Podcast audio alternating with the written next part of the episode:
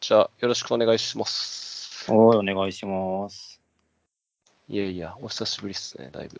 そうですね、前回、あれ？今年やりましたっけ？今年初、そもそも 初？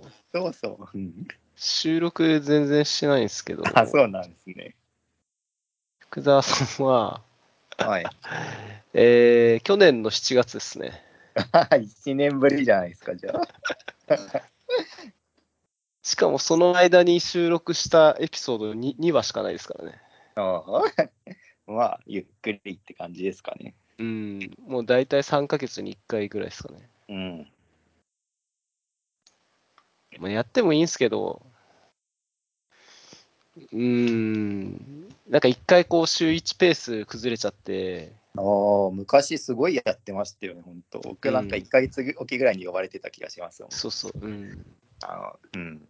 で月1になり、月1ペースも崩れ、もう人間は一回堕落してしまうと戻れないんで、でそのままも逆にまだやってるっていうのがすごいですけどね。あー、まあ、一応続けてはいる うん感じですけどね。もうだって、え、3、4年ぐらい続けてるってことですもんね。うーん、そうっすね。いや、でも多分もっとやってんじゃないかな。期間的に多分 5, 5年ぐらいやってんじゃないかな。あ、そっか。そうですよね。一番初めの収録が、2018年の4月おー ?5 年目？いやー、すごいですね、そう考えると。そうそうそう。意外とね、なんか100話なんて遠い、もう絶対訪れないだろうと思ってたんですけど、なんだかんだ今回が 61? お もうそんな言ってるんですね、じゃそうそうそう。もう半分折り返して、あ。はいもうそろそろ終盤には差し掛かりそうなんで、意外とやっぱ続けると100ぐらいいくんだなっていう。いや、うちら基本秋っぽいじゃないですか。ねえ。だからまあ、こんな続けてるのがすごいなっていう。そうそうそう。いや、本当ゲストの方々には、こう急に呼んでまあ、出てもらってるんで、本当助かりますよ。まあ、今はもうなんかリモートだし、まあ、なんか夜そんな予定ないしって感じですけどね。うーん。まあ、自分も暇そうな人をこう探して、まあ い冗談ですけど。自分があれなんですよ。もう火曜日以外ほとんど収録できないんですよ、やっぱり。もう、個人的な都合とか、もう子供たちの関係で。あはいはい。それ以外の時間も、夜はもう時間作れないんで、ちょっとまあ自分の都合でもう火曜日以外できないっていうのが本当申し訳ないんですけど、うんうんうん、まあ、火曜日お願いしますっていう感じで、はい来週とか再来週お願いしますって言うんですけど、大体。まあそれでもやっぱり、なんかもう事前に埋まっちゃってるケースってやっぱ結構あるんで、まあまあまあ。うん、でそれで、こう、自分的には来週とか再来週でお願いしますって言うんですけど、もうそれだけダメだとなんかもう、じゃあもうやんなくていいかなっつって、その突き飛ばしちゃうみたいな。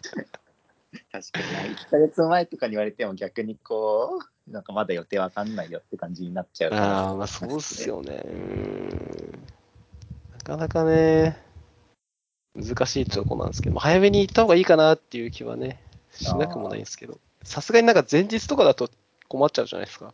あ 確かに。うん。何話すんだよみたいな、急に、急に言うのみたいな感じになっちゃうんで、ね。はい。っ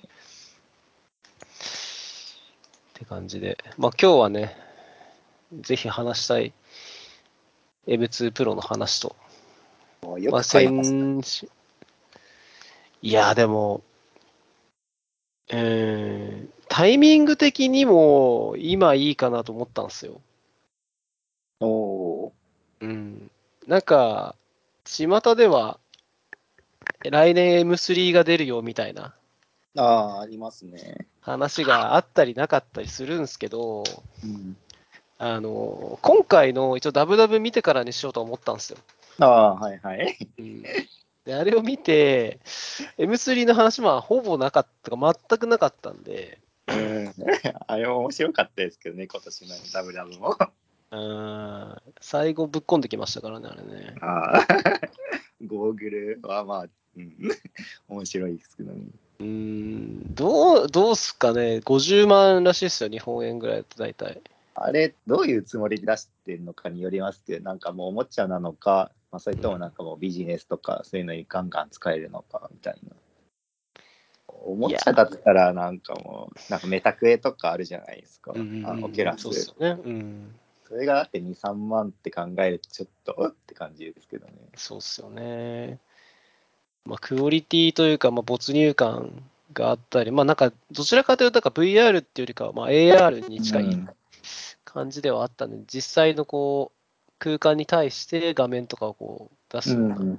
感じっぽかったですけど、まあ、なんかビジネスとか、なんかおもおもちゃじゃなくてそういう教育とか、そういうのうんなんか日常的に使えるんならまあ面白いかなって思いますけど、なんかあれで別にゲームができるとか言われても 別にって感じですけどね。ね。うん。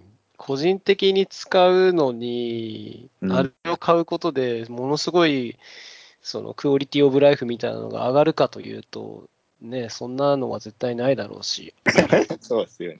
うんやっぱり個人レベルだとやっぱりもうガジェットというかおもちゃ止まりになっちゃうかなって感じがするから、うんなんか個人で買うっていうのはやっぱりだいぶハードル高いんじゃないかなって気しますけどね。あ見た目がちょっとなんか ダサいじゃないですか。ダサいってアップルにしてはって感じ。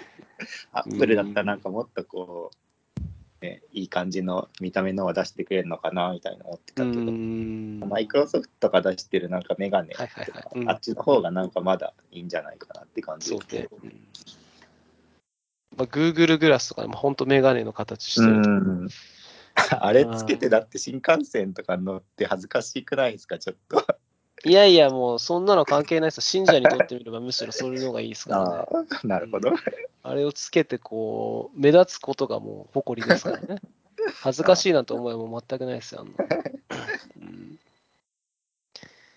なんか一応ヘヘッドマウントディスプレイだけど、ちゃんと外が見えるし、外からの人も、あの中の人の目が見えるみたいなうん。仕組みがあって、なんかそのヘッドマウントしてると、ヘッドマウントディスプレイしてると、すごいこう孤独感が生まれちゃうけど、まあそれがないですよとか、まあその辺も話してましたけどね。まあでも、うん、ちょっと違和感ありますよね。あ結局、普通の空間にね、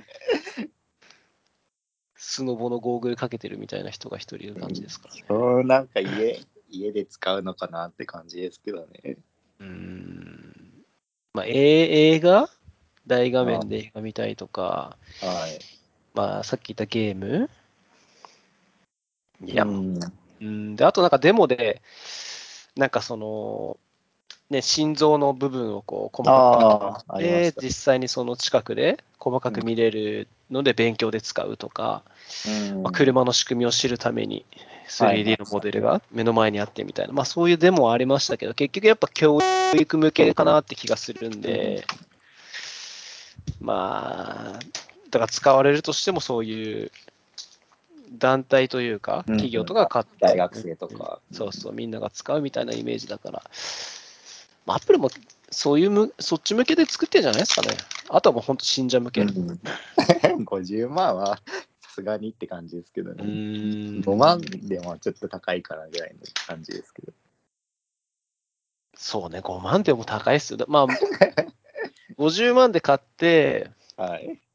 その、実は、もう、なんだろうな、コンピュー、まあヘッドマウントディスプレイなんで、一応多分 OS とか載ってると思うんですけど、本当にただ Mac みたいに使えるとか、お HDMI ポートがあって、実は接続すると普通に Mac でキーボードがつなげてみたいな。ー なるほど。うん。で、まあ、X コードとか入ってビルドできますぐらいのレベルだったら、うん、ワンチャン普通のマシンとして使えなくもないんで、確かに。うん。それだったらギリ許せるかなと思いますけどね。うん。まあ、パソコンでまあ50万はまあちょっと高いスペックだけど、そうそうまあ、MacBook Pro とかの一番高いモデルみたいな。そうそう。で使うならありっちゃありですね。それプラスおもちゃみたいな。そうそうそう。うん、まあだ、うん、まあ難しいけど、まあ普通に考えたら、まあ Mac、MacBook1 個買ったりとかね。うん Mac Pro 買いますけど、普通に考えたら。まあまあ。まあそれぐらいの、なんだろうな、機能がないと個人ではちょっと手が出せないかな。本当にヘッドマウントディスプレイで、うんねえ、うん、ビューワーとしてとかしか動かないんであれば。なんか、まあちょっとすごいなと思ったのは、なんかあの、デモでやってたんですけど、こう、本当になんか空間をタッチして画面を操作する感じ。はいはいはい指でこう、ピッチインとかピンチアウトして、あれなんかすごいなと思いましたけどね、よっぽどなんかすごいセンサー使ってんだなっていうのが。そうですね。他のヘッドマウント系だとなんかコントローラーみたいに手に持ってってって感じですもんね。うーん。それからなんか、その、ヘッドマウントディスプレイ自体についてる、なんかダイヤルとかこう回して、うん。うん、操作するみたいな感じだったんですけど、あれはなんか何にも持ってなくて、普通に手をこう動かしただけで、画面の中にあるアプリのアイコンをこうタップしたりしてたんで、あれ、まあ、どこまで精度は高いかちょっとわかんないですけど、あれが本当にね、どんな環境でもこう使えるんであれば、あれはすごいなと思いましたけどね。確かに。あれなんかコントローラーみたいなの持たなきゃいけなかったらめっちゃめんどくさいですけどね。そうそうそう、うんね。キーボードとかもしかすると、その、実際のキーボードじゃなくて、その、なんだソフトウェアキーボードみたいな感じで、もうなんか空間タッ机プするに適当に、うん、タップするだけで打てるそうとか。そうそうそう、うん。まあ確かに。だとなんかすごいかなって気がするかな。でもアプリとかキーキーボード作れるんですかね付きになるか。ら。いや、どうなんだろうな。まあでも、うーん、ある程度のスペックは積まないと、GPU にしろ、CPU にしろ、うんうまあ動画見たりとかはできないだろうし、さっきの 3D モデル出すときとかもある程度のパワーはいるだろうから、うんまあそれなりのうんチップは積んでくる感じがするから、まあ普通にアプリビルドするぐらいはなんかできるんじゃないかなって気しますけどね。うん。確まあうん、次世代のパソコンみたいな感じでか空間ん問わずできるっていうのはなんか、まあ、ありっちゃありですかね。その開発とかに使えるなら。うん。なしではないかもしれないですね。パソコンよりはまあ軽いっていうか、まあ、つけて移動できるしっていう。うん。うんでもなんか、噂ですけど、バッテリーがやっぱりそんな良くないらしくて、あなんか2時間ぐらいしか持たないみたいな、ありまー、したねひどいですね、それは。うん。だから実際使ってると多分1時間とかそれぐらいになるだろうから、まあちょっとこう基本はもう優先なんじゃないかなって気しますけどね。あーちょっとワーケーションみたいな感じでできたら面白そうだけど、まあでもうんバッテリーとかもありますもんね。そうそうそう。うんまあ、50万出すんだったら、普通だったらまあ Mac、Mac mini, Mac mini とうん。MacBook と MacBook Air 買いますよ、多分 iPad 買いますよ。確かに。うんちょっと安いですもんね、最近。そう、まあでも、Apple が出してくる価格的には安いんですけどね、ドルだと。ああ、そっか、円安の問題があるから。そうそう。円だとやっぱかなり高いかな。この間、その発表で出た、その、ダブダブの発表で出た他のマシンで、あの、一番初めぐらいに出てた、あの、MacBook Air の15インチ。はいはい。うん、あれも、確かドルだと、えっと、1500とかなんですけど、結局日本だと20、約20、19万8000だったかな。そっか。うん。だから高いっすよ。だって昔、一昔前の MacBook Air、まあ、自分が前使ってた MacBook Air とか、はい確かあれ、8万円とか9万円で買った記憶があるんですよ。まあ、スペック、そんないいやつじゃないですけどね。そんなもんうんですよ。2013とかそういうモデルですよね。う2014ん、とか。そうそうそう、うん、14とかそうそうそう、そんぐらいの初めて買った時そんぐらいのでしたね。うん、で、そんぐらい、まあ一番下のスペックで比較しても、当時の半分ぐらい、今の半分ぐらいかの値段で1台買えちゃってたんで、まあ、やっぱり円安の影響でかいな。しかも、なんだろうな、仕組み的に、その内部の CPU の仕組みとかって、まあ ARM になってるんで、うん。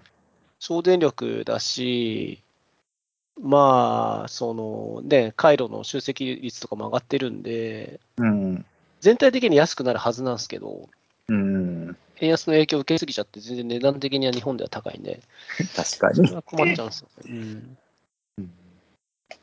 で、それがあって、今回 Mac mini も買ったっていうのもあって、ああ、ミニ。はい。この、この M2 の Mac mini は、確か発売、発表されたのが、えっと、2023年の1月とか、今年の初めぐらいになんか突如発表されたんですよ、確か。まあ、確かそうですよね。うん。なんか、M2 の Mac mini はあったんですよ、もともと。ああ M2 が出た時にラインナップにあったんですけど、その時は、確かなんか、スペックが一番下のやつしかなかったのか、普通の M2 チップのうん。Mac mini しかラインナップがなくて、で、今回買ったその M2 Pro、1個上のそのチップのやつのモデルがなくて、それがその2023年の確か1月とかに発表されて、ではいその時になぜか安かったんですよ。当時発表された時に。今までの M1Mac mini ああ、はい。の値段よりも安かったんですよ。うんうんうん。なぜかスペック上がって、あの性能いいのに、M2 Pro の M2 Mac mini が安いっていう謎の現象が起きて。で、それもあって、あの、まあ、今回買ったっていうのもあったんですよ。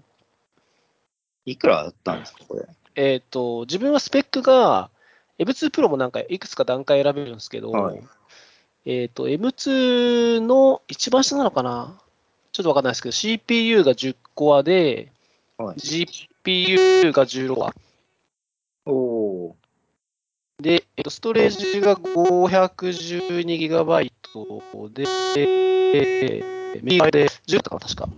でまあ、多分 M2 Pro の Mac mini の一番下な気がするんですけど、それではい、はい。15万かな。おお、でも十分じゃないですか、普通に。うん。15万、まあまあ。うん。ドルでも10、えっと、10じゃねえや。えっと、1000、いや、もっといたかな。1000、ってかね、ドルで確か1500ぐらいなんですよ。で、自分買ったの、あの、アップルの整備品買ったんですよ。あ、なるほど。はい、はい、はい。整備済み品。うん。だから、まあちょっと安く買えたっていうのはあるんですよね。うん。ありますよね、アップル。あれ、まあ、初めてあれで買ったんですけど、まあ、基本中身は変わってなくて、変わってたのは箱が、箱が変わってたからなんか、整備済み品用の箱になってて、まあ、それぐらいだったかな。ケーブルとかもついてて中身変わってなくて、うん。外装だけ若干変わってたぐらいかな。うん、うん、うん。あとはなんか、Apple Care が1年ついてる保証品。中古だかわかんないですけど、うん、だから1年の間だったら、ぶっ壊れても大丈夫。はいはいはい。アップル結構すぐぶっ壊れるから、ケアつけといた方がいいですよね。うん。自分壊れたことないんですけどね、まだ一回も何も。あー Mac はないけど、iPhone は割とすぐ壊れるんで、ああ、iPhone ね。まあ充電器は必ず壊れるじゃないですか、2年使ってたら。プニプニの。うん、ライトニングはケーブルがいっちゃいますからね、あれ。ケーブルは、あとバッテリーも確か iPhone だったらケアつけてれば無料で1回交換できたりするし。あ、そうなんだ。へえ。自僕分は、あうん。へえ。あれって今って1年間のサブスクでしたっけ？あ今どうなんですか、買い切りね、、買い切りなんですかね？僕の時は1年間でしたけど、うん、ははは。じゃあ今も1年なのかな更新するんですよね、確か。2年とかもあんのかな？うーん。まあ自分は iPhone は、うんはい。あの、バッテリーに関しては、まあバッテリーと、あと画面ぶっ壊れちゃうとか、はい、ありますね。あとカメラとかに関しては自分で変えちゃうんで、ああ、まあ、ぶっ壊す可能性あるのはあるんですけど、自分で買え ると、なんか買い取りの時に査定に出せなくなるじゃないですか。あ、出せないです、出せない。あの、トレードインとか出せないです、うんあはい。どっちがいいんだろうなってのありますけどね。うーんト。レードインも結構なんか値引きしてくれるじゃないですか、3万とか。そうですね。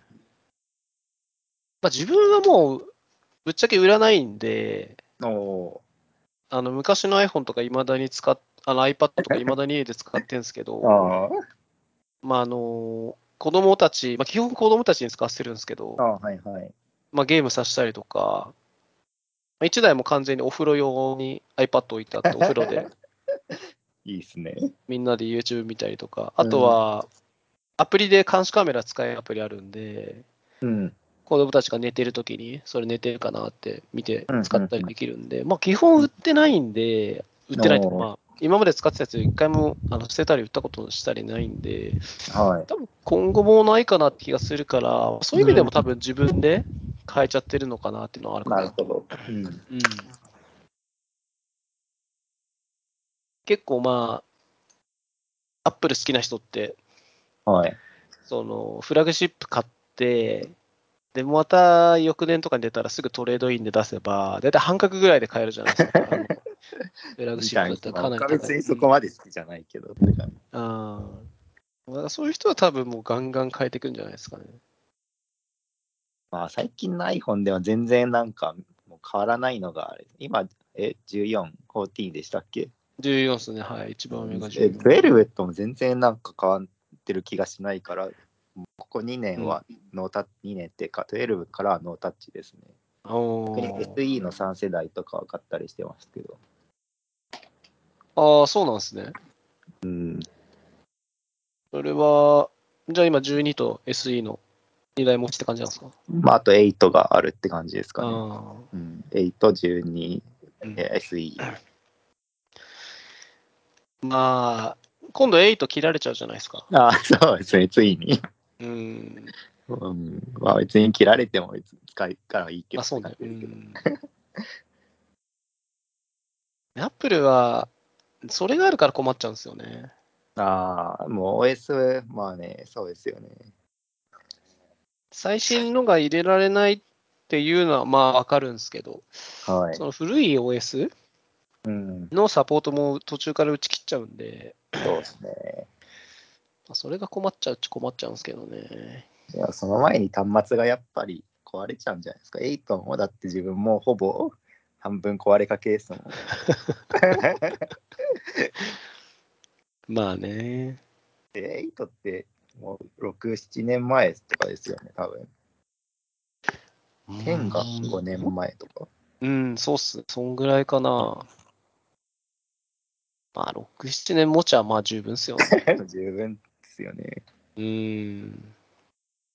バッテリーとかも変えてないからもう常に充電器さしてないとああ、すぐ30%とかになっちゃうんで。なるほどね。なんかむ、最近のはないんですけど、ちょっと古い iPhone4 とか5ああ、は、バッテリー爆発しちゃうんですよね、確か。つなぎらしいですね。よく聞きますよね、そのニュース。そうそうそあの気づいたら iPhone パンパンになってて、うん。バッテリーがもう膨れ上がっちゃってる状態になって。まあ、あ最近のはないと思うんですけどね。iPhone もうちょっとなんか進化してくれたらいいんですけど、なんか12からうん。14まで全部、なんかちょっとカメラの性能が良くなったよぐらい。全然変わんないんで、もうなんかあんま買う気が起きないって感じですね。うーん、でももう変えようがないんじゃないですかね、他にやることって。ハードウェア的な面だと。うん。まあ僕はだから前から言ってたのが無線充電。うん。もう完全なんかもう無線の状態で充電してくれるとか、あうん、そんまあ、あとはあのタッチ ID の,、ーうん。まあ、あの SE とかについてるホーム画面じゃなくてもバーチャルでどこでもタッチ ID でうん認証できるってやつ、そんぐらいですかね。うーん。でもそんぐらいっすよね。5G 対応しましたみたいになってるけど、5G なんか使っても全然速くなった気がしなくないですか？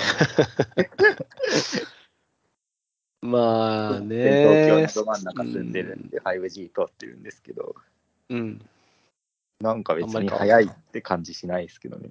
あーまあ自分はあんまり感じないから、5G に関しては。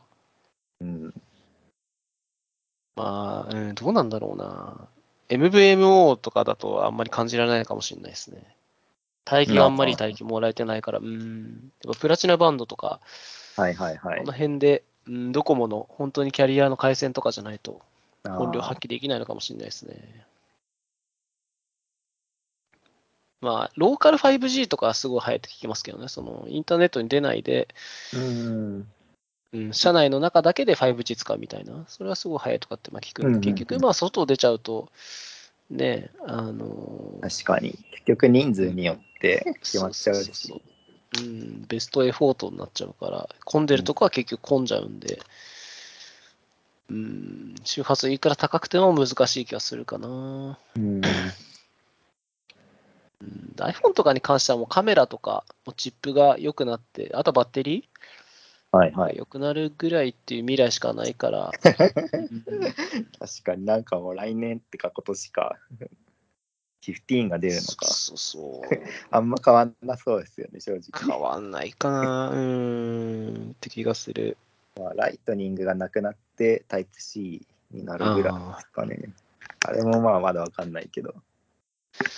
うーん、なくなるかな、でもどうだろうな。まあ、MacBook はもう一部ね、タイプ C なんで、まあ、iPhone 入ってきても全然おかしくはないですけどね。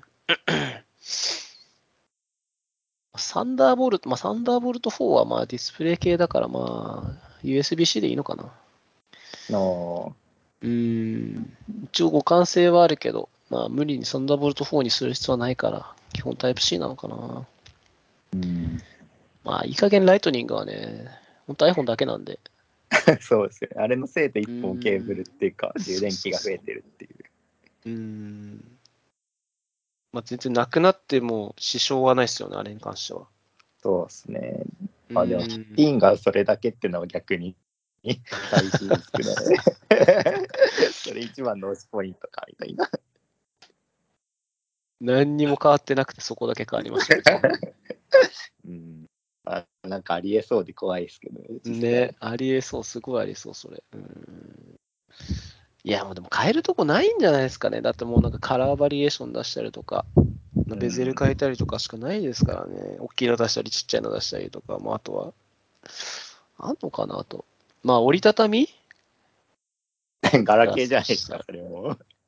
折りたたみスマホ。まあね、iPhone、Apple 出さなきゃするけどな、どうなんだろうんう。うん、とかぐらいかな、電話、電話に関しては。iPhone はもうなんか、うん、もうソフトウェア的な部分かな、あとは、そしたらハードウェアはもうなんかチップが良くなるとかしかないような気がするんだよな。うん。確かに。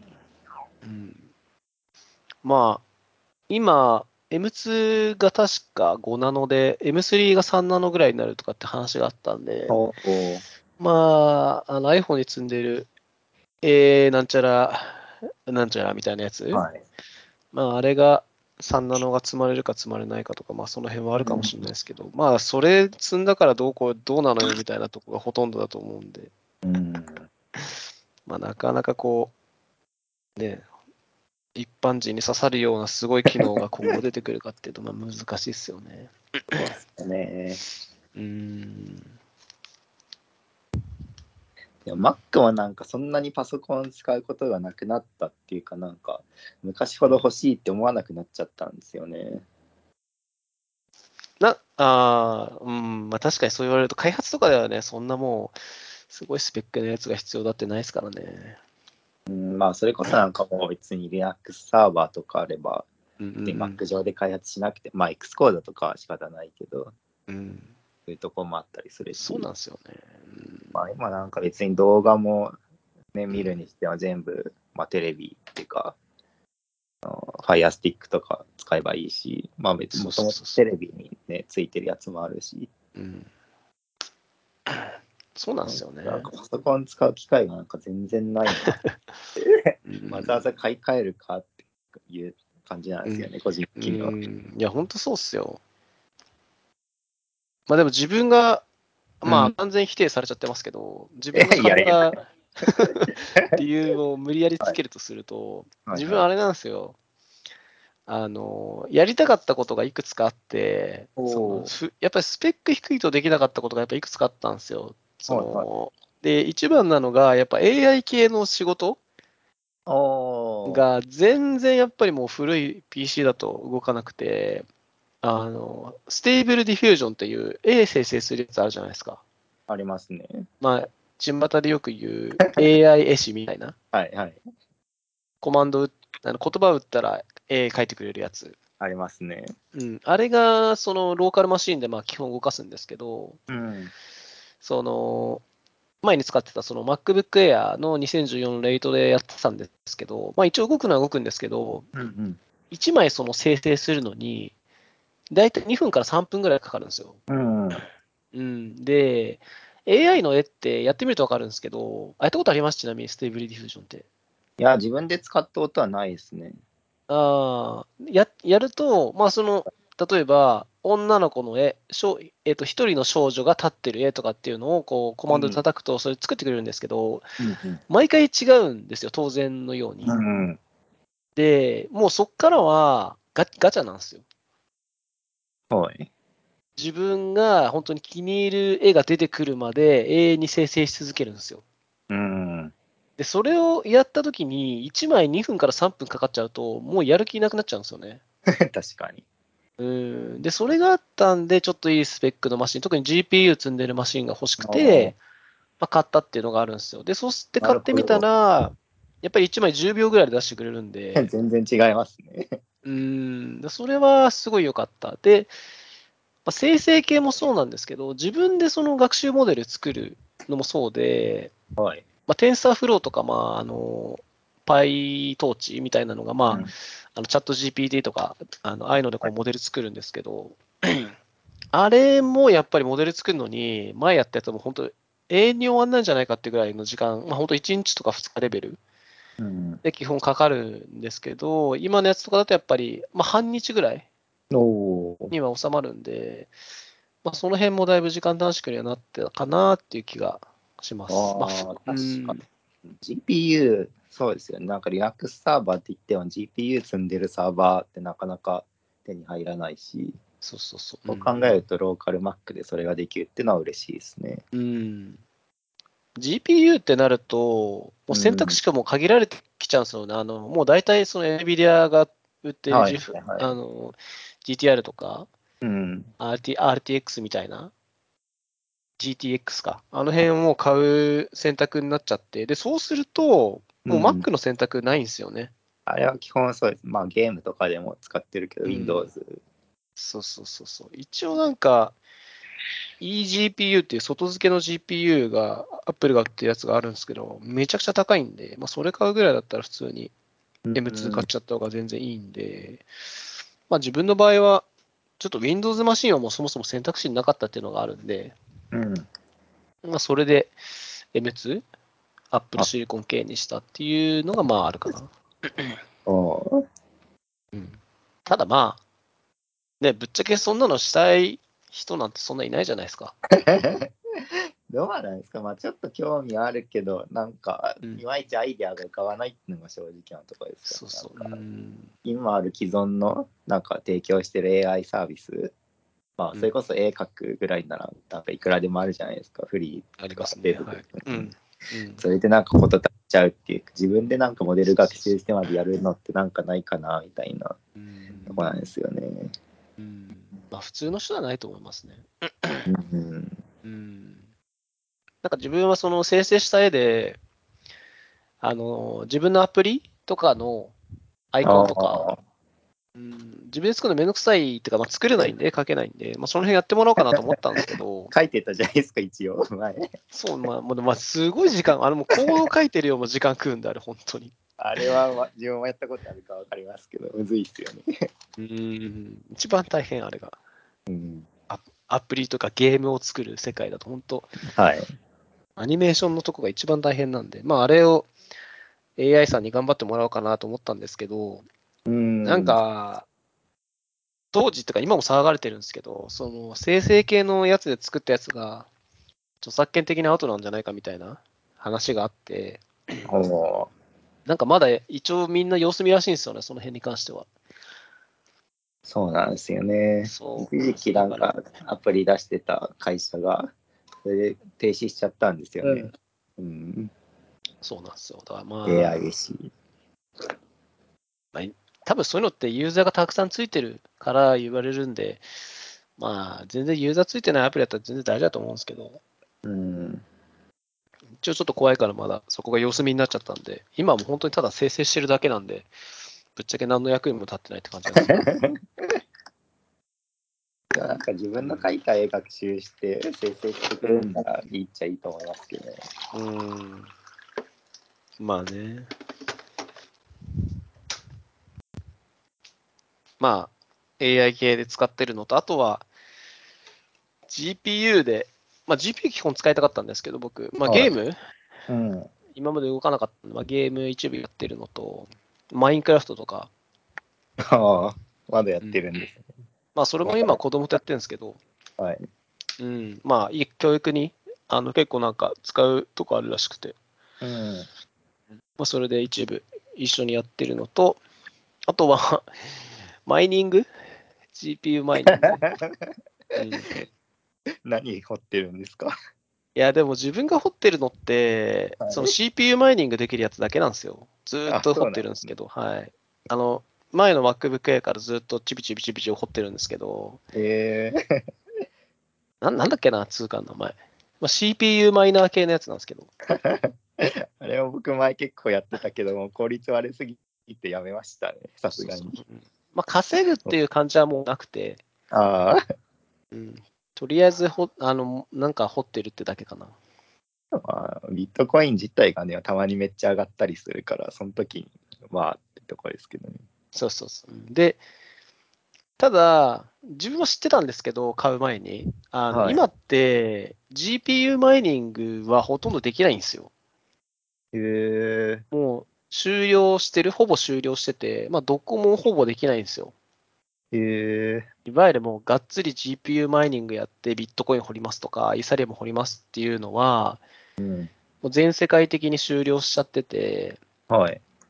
今はもう GPU に関してはマイニングできないんですよ。ああ、そうなんですね。うん。調べると GPU マイニング終了とかってやると、なんかイーサリイーサリアムの話が出てきて、まあなんか要するに、うん。その今までのマイニングの仕方って、もうパワーリソースがある人が勝つんですよ。うん、そうですね。なんかなんかよくニュースとかでこう、ラックに GPU 積みまくってこう、はい。マイニングしまくっていうのはマイニング工場みたいなのがこうあるんですけども、ああいうのはよろしくないですよっていうのも、あの地球に優しくない。もうめちゃくちゃ電気食うし、うん。うん、温暖化の原因にもなりますよみたいな話がまああって、ちょっとあれはい。ダメよみたいな話が出てきて、そもそもそういうマイニングをする、まあイーサリアムとか、まあ、ビットコインなんですけど、主には、がもうやめたんですよ、そういう方式を。マイニングの方式をやめちゃって。ね。最初はなかったですね。で、今は、まあなんかこと、なんか専門用語で言うと、なんか今までは、えっ、と、プルー、 Proof of Work、まあ、要するにまあその、ワークいっぱいした人はいが勝ちますよみたいな仕組みだったんですけど、今は、なんだっけな、POS だったかなあ staking ってやつですか？そうそう、 staking、staking。うん。まあ、要するに、まあ、いっぱいお金持ってる人がまあ有利ですよみたいな世界だから、うんまあ、先出ししてる人が勝つんで、今から参入してももうほぼ勝てないですよ、GPU マイニングは。ああ、なるほど。そうそうそう。だからもうほぼ終了状態で、まあ、やるとしたらまあ CPU の一部うん。だけかなって感じ。CPU に関してはもうほとんど、あの、活発に行われてなくて、稼げてもなんか1日1円、2円のレベル。ひどい。うん。なんで、基本はもう稼ごうと思ってやるのはもう無理。あ一時期面白かったですけどね、仮想通貨は。まあ、イケイケの時はもう最高でしたよね。1日何万とか稼げたんじゃないですかね、うまくやれば。そもそも仮想通貨も上がるし、マイニングもかなりし放題というか、まだ全然参入してる人がいないから、やればやるだけ自分のとこで掘れる感じがしたんで。うん。僕も昔掘ってたけど、もう、まあ、それこそ5、6年前とか、うん。まあ、全然その、まあ、いわゆる草コインって言われてる、なんかオープンソースで適当な、うん。まあ、多分ビットコインをフォークしたような、はいはいはい。詐欺コインっていうか、それはでも結構意外と掘れて、うん。で、当時のレートだっても1日100円ぐらいは掘ってたのかな？うーん。それでも100円だけど、でもその後暴落して結局もう ゴミくずっていうかもう換金できないレベルになったけど、ううんんそうあの時のでも暴落とか面白かったですけどね。うん。面白いっすよね。でも結局あの時より今上がってるって感じなんですよね、多分。へえ。持ち直したんだ。まあうん、僕がなんか当時やってた時はビットコイン200万とかかな。うん。今多分400万とかそんなもんですよね、きっと。うん、4まあ、400から200ぐらいなんか行ったり来たりしてるんじゃないですか。今はい。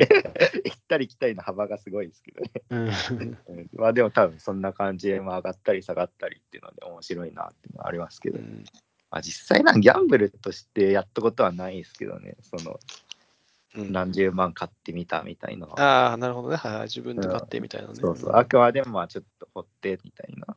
うん。いや、自分もそうっすよ。自分今いくらぐらい、いくらぐらいあるのかな？でも、自分3年ぐらいしかまだ掘ってないから、まあ、おそもそも MacBook Air じゃ全然掘れないんで、0. 0.03。これはなんてやつかな？えー、XMR。えー、えーっと、0.03XMR は、えー、どこ見りゃいいんだ、これ？XMR ってなん初めて聞いたかもしれないですね。ど、どこ見ればいいんだ、これ？470円。3年で。1年だいたい100円ぐらい。今持ってる感じですね。はいはいはい。もうそもそも MacBook Air だともう本当にれ何何センチしか掘れなかったんですよ。1日50センチ。でそんな仕方ないですよね。うん、M2 が入ってきてくれて、は10倍ぐらいに速度上がりましたけど。うん寝る前に一応起動して、うん。うん起きたら仕事するときは止めないと動かなくなっちゃうんで、止めて。まあ地道っていうか、まだ Google アドセンスの方がマシって感じですよ。いや全然 Google アド、だ Google アドセンス多分僕今3000円ぐらい入ってきてるんで、全然月の単位だったらさ、うんそっちの方がすごいですよ。8000円なんないと換金できないけど、まあなんか1あーそう年ぐらい地道にやってればちょっとずつ入ってくるみたいな。年間で2万円ぐらい入ってるから全然あっちの方がいいですからね。お、すごい。僕8000円が限界ですね。なん1000か円い今だにかなんかまあ自分ブログにこう主に貼ってるんですけど、アドセンス。ら。ああの、まあなんかいまだに収益率そんな下がってないですけど。なんかチャット GPT が出てきて、一時期すごい下がったんですよ。あ、そうなんですか。うん、だからみんなもうブログとか見ないで、チャット GPT に直接聞いてんのかなと思って。ああ。うんでもなんかその後持ち直して普通にまた戻ってきたんですよね。な、なんなんだろうと思って。まあジャンルにもよるのかもしれないですけどね。かなぁ普通に集計見捨てたんじゃねえかなって気もするんですけどね。なるほど。まあでも大体、うん、月2000円か3000円ぐらいですね。まあなんだかんだ、いまだにブログもずっと書いてるんで、うんうんうん。うん、ちゃんとやっぱ書き続けることがなんか、効果あるのかなって気しますかね。もうそういうのに関しては。すごい。ネタ帳みたいな感じですけどね、やっぱり。まあ、てかもう、自分がおじいちゃんなんで、もう本当に忘れちゃうんですよね。おじいちゃんなんですか？もう、死者誤入したら、まあ、4まあ、今年38なんですけど、あもうやっぱ物忘れすごいんですよね。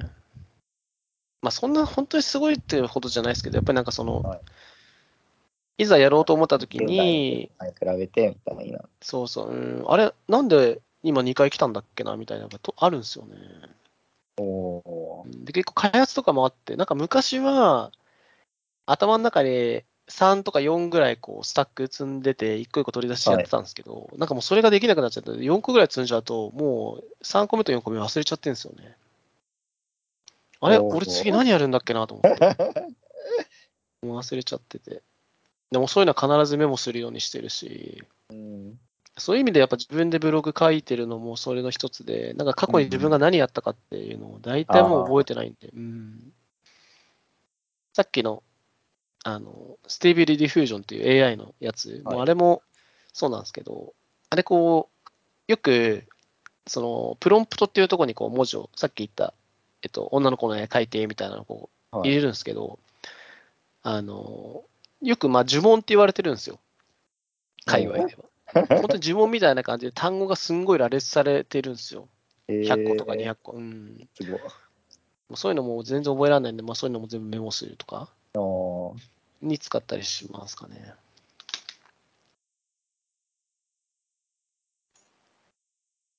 うん。何の話から来たんだろう。GPU の話をした。ブログ、アドセンスの話になっちゃったけど。お金の話にちょっと。で、まあ基本は、えっ、と、まあ GPU 使いたかったから買った、まあ、ゲームと、えっ、と、マイニングとうん AI の3つをやりたかったから一応買ったっていう感じですね。それ以外に関しては、実際その開発、今してる環境、MacBook うん Air の時の開発環境と全く同じ環境を整えたんですよ。M2 にも。ああ、はいはい。で、それで、実際どれぐらいリソース使ってるのかなと思ったら、もう CPU とかに限って言うともう10%も使ってなかったんで、全然、なんだろう、開発にはもう不要というか、もう十分ぐらいのスペックなんで、そんな、うん、いらなかったかなというか、まあ、そこまでは。うん、ただ、まあ一応、あの、開発するとき Emacs と LSP 大体使ってるんですけど、おはいはい。LSP の応答は、すごい速くなったなって気がします。えー、あやっぱ違うんですね。うん、今までは、なんか Emacs 起動して、うん。LSP 側のリントとかが走って、で、警告がこうブーって出てくるのに、なんか1分とか2分とかかかるプロジェクト結構あったんですよ、ソースコード多いと。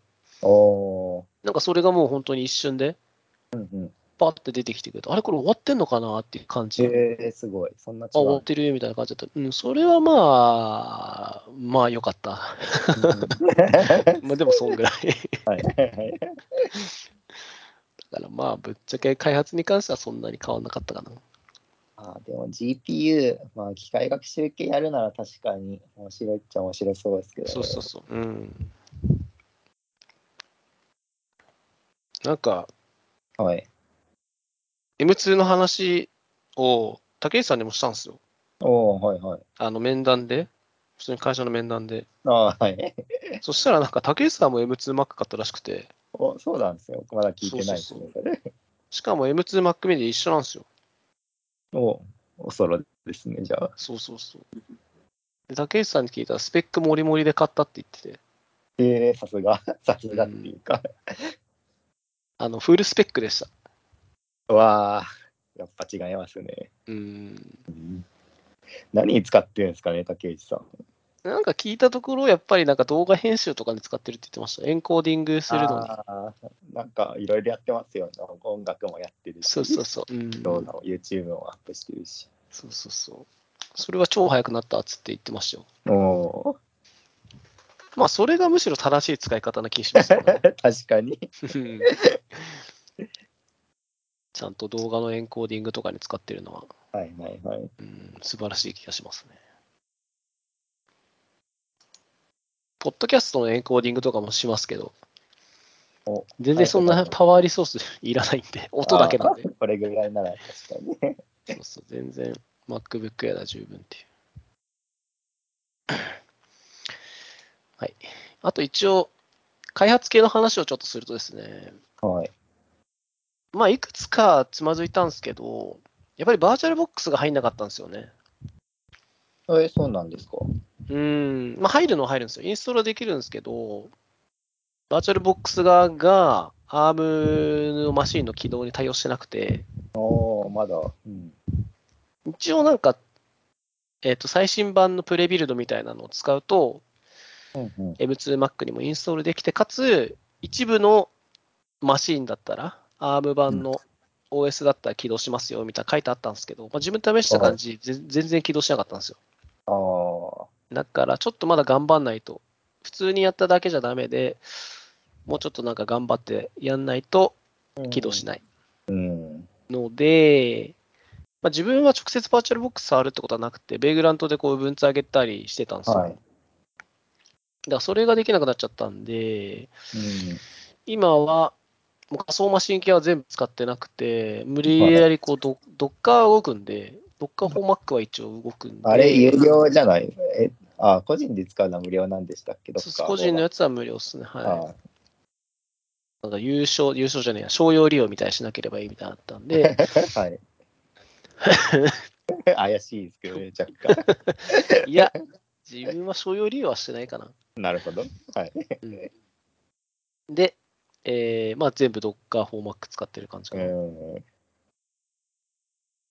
ただ、やっぱり仮想マシン欲しいなと思って、まあ、Windows 使うケース、なんだかんだありそうだなと思ってて、うん。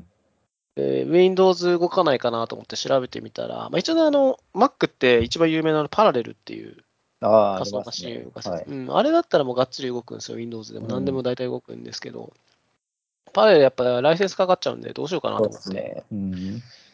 悩んだ結果、まあ一応なんか他にあって、ばえっ、と、VMware の VMware Fusion っていうやつか、おお聞いたことあえっ、りますね。と、UTM ってやつだったかな、確か。自分初めてそれ知ったんですけど、はい。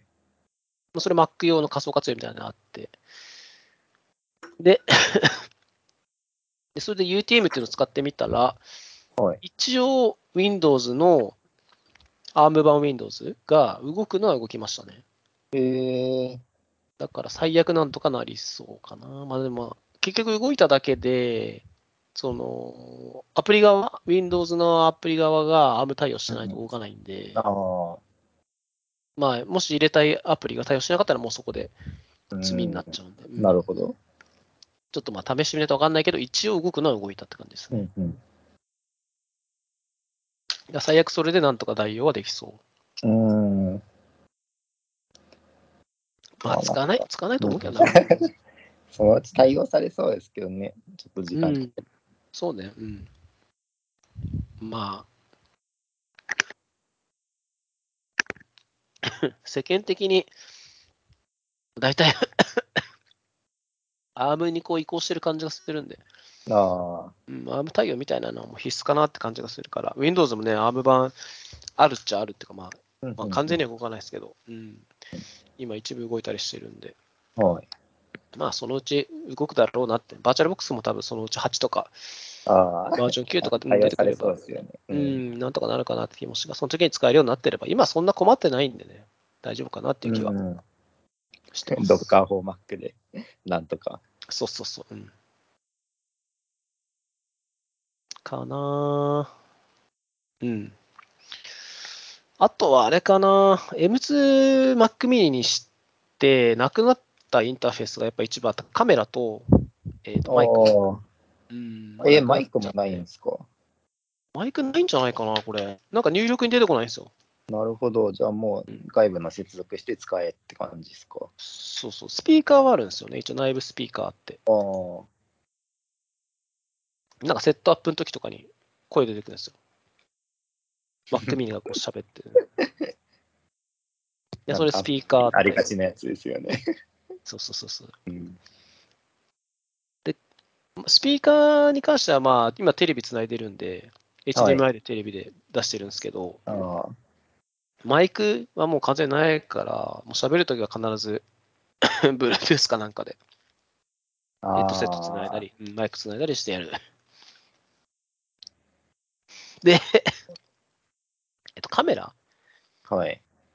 に関しては、もうどうしようかななんですよ。ウェブカム買うかなと思って。これ使うんですか、カメラ。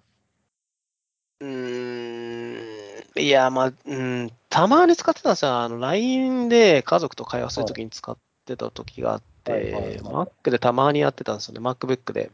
うん。まあ、自分が携帯いじってる時とかに子供たちが電話したい時とかに話なるほどそれで使ってたんですけど。はい。うんいや、どうしようかなと思って、まあ、買うか悩んだんですけど、なんか、なんだっけ、すいません。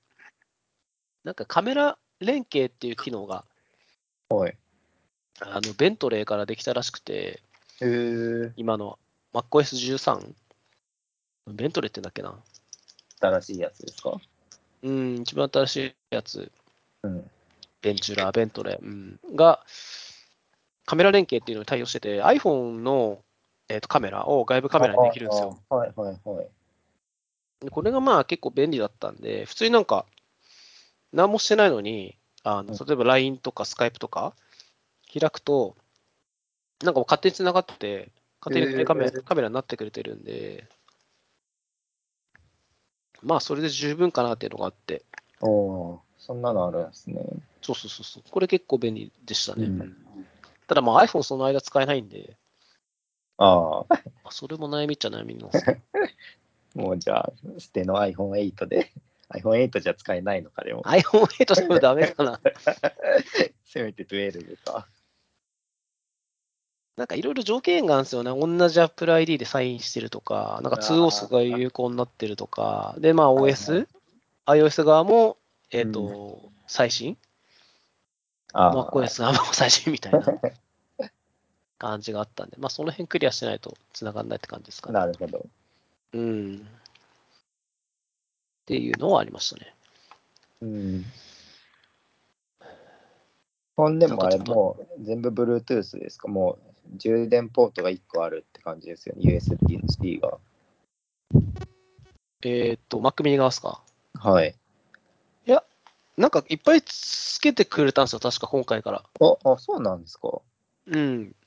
えっ、と、今までの3って1個しかないかったですよね、基本。もうそう充電するか USB 挿すかどっちかみたいな。そうそうそうそうそう。多分それ相当批判あったんじゃないですかね。デスクトップ系でやっぱそれって、うーん、さすがにきついでしょっていうのが。今だと USB-A が2つ、で HDMI が1つ、うん。サンダーボルト4が4つ、で、あとイーサネットって感じですね。あ結構つけてくれたんですね、じゃあ。そうそうそう。だからまあサンダーボルト4は4つあるし、USB-A もまあ2つあるから最悪、はい。まあ拡張したらもっとつなげるし、今のままでも結構十分だから、うん。なんか Apple の方まあ針に全部、まあ、ワイワイヤレスか USB じゃなくてもう Bluetooth でつなげみたいな感じになってくるのかと思ったけど、まあまあね、うんもう批判がやっぱあったんですね、それで。だって MacBook Air そうっすもんね。ああ、そうですね。うん。うん、あれね、うん。もなん電したらか、何もできんみたいな。そうそうそうそうそこだけですもんね。しかも充電用ポートだからね。はい。うん。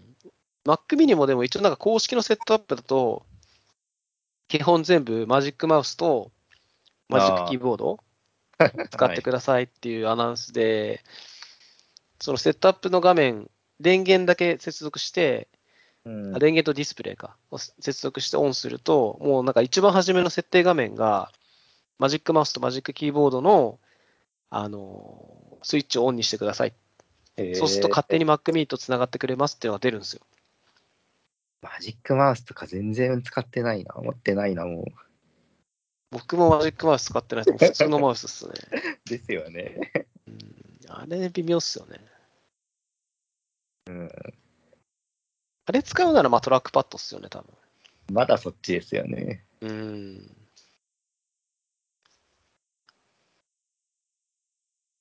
っていうか、一応だから、Mac mini のセットアップは、基本は、あの、Bluetooth 推奨なんですけど、一応だから有線でもできるんですよ。つなげば、普通にうん USB とかでつなげば、キーボード認識してくれて、うん。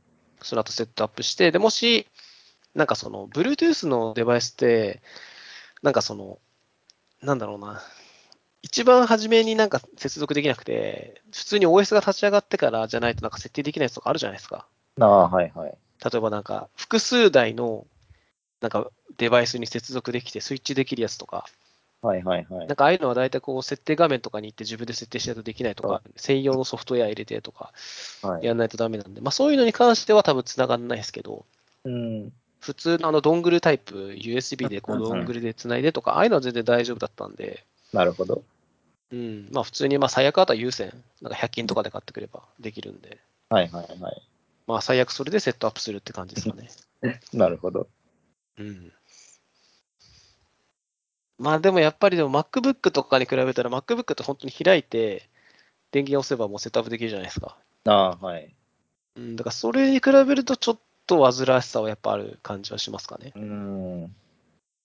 キーボード出して、マウス出してとかしないといけないんで。うん。最悪そういうの知らないで買っちゃった人がもうそこで積んじゃいますからね。もうキーボードないよみたいな。キーボードないはない。マウスがないっていうのはまああるっちゃあるか。何うーん。ちょっとやってましたみたいモニターもその HDMI な。ああ。なんで、まあ、HDMI だったら持ってるかもしれないですけど、はいはいはい。うーん。まあそもそもモニターない人とか、まあ、モニターない人は買わないか、でも。確かに、それはもうブック買うって感じですよね。まあ、なんかテレビ持ってて、テレビで大丈夫かなと思って買ったら、テレビが HDMI 対応してないとか、古いテレビで。ああ。まあまあ、そういうのはあるかもしれないですけどね。最近だったらもう大体ついてるし。そうですね。逆にまあ最近のだとあれなんですよね。ミニ HDMI とかになっちゃってるから。ああ、逆につなげられないっていう。そうそう。変換しなきゃダメだったじゃんみたいなとこあるかもしれないですけどね。まあなんかそういうので一応ハマる人はなんかいるっぽいです。なんか調べた感じいましたけどね。へえ自分は特にな何もせず、普通に家であるやつで全部できましたね。うん。まあそんなとこかな。ダブダブ系はまあさっき話しましたもんね。そうですね。うん。あとはまあ、来年に M3 とかまあ出るかなとか、あとはまあさっき言ったビジョンプロがどうなるかなとか、まあそんな感じですかね。はい。うん。なんかビジョンプロは喧嘩版が一応出るみたいな、廉価版が出るみたいな 話もまあ出たり出なかったりみたいですけど、出てもまあ多分、うん、高いだろうしね。なんか中古とかでなんかそのうち安く売られそうですよね。ビジョンプロの方が。うん、そうなるとは思う。うん、はい。はい。そんなとこかな。最近は、どうっすか？調子は。ぼちてかそれ 何の調子ですか？えーまあ仕事とか、どどうなんですか、まあ、この間、あの、ああ。あの、リアル飲み会したんですよ。ああ、スーさんの、スーさんってあの鈴木くんの？主催の？うん。あまあ、それもしたんですけど、ああ、別に。あの、ポッドキャスト飲み会みたいなのをしたんですよ。ええポッドキャストでもないですけど、うん、なんか、竹内さんと収録した時に飲み行きましょうっつって、はいはいはい。飲み行ったりしたんですよ。